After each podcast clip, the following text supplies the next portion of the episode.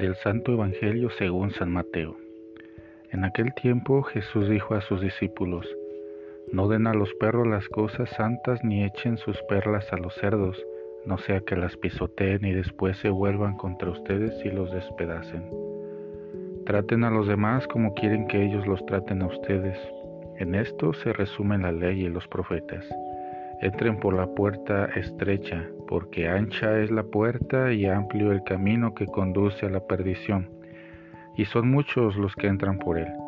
Pero qué estrecha es la puerta y qué angosto el camino que conduce a la vida, y qué pocos son los que lo encuentran. Palabra del Señor. Llamados a entrar por la puerta estrecha. ¿Qué significa entrar por la puerta estrecha? ¿Por qué muchos no pueden pasar por ella? ¿Es un mensaje reservado para algunos elegidos? No. Cristo nos dice que todos podemos entrar en su reino de vida, pero deja claro que no es cosa fácil, sino exigente, porque requiere compromisos, abnegación y mortificación del propio egoísmo, es decir, la estrechez del camino y lo angosto de la puerta expresan la necesidad de conversión de renuncia, de limpieza de vida y de buenas obras. Esta enseñanza la han comprendido numerosos creyentes al paso del tiempo y se ha esforzado por llevarla a la práctica, pero también en todos los periodos de la historia han existido creyentes tibios que se han conformado con asomarse sin decidirse a pasar por la puerta angosta que conduce a la salvación.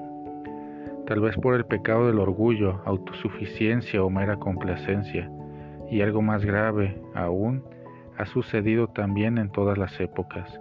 Muchos han pretendido ensanchar el camino y la puerta del reino, tratando de aligerar las exigencias del Evangelio.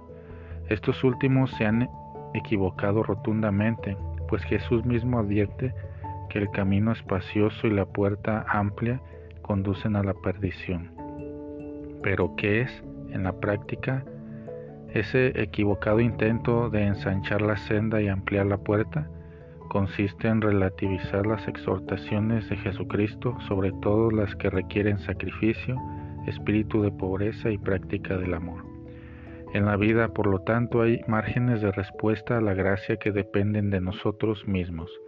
Jesús con su exhortación nos advierte que el ingreso en el reino por Él predicado es exigente. Uno puede elegir este camino estrecho, pero seguro, o bien uno puede encerrarse en falsas certezas, incluso cuando la gracia nos muestra con delicadeza nuevos horizontes, nuevos caminos para vivir a plenitud.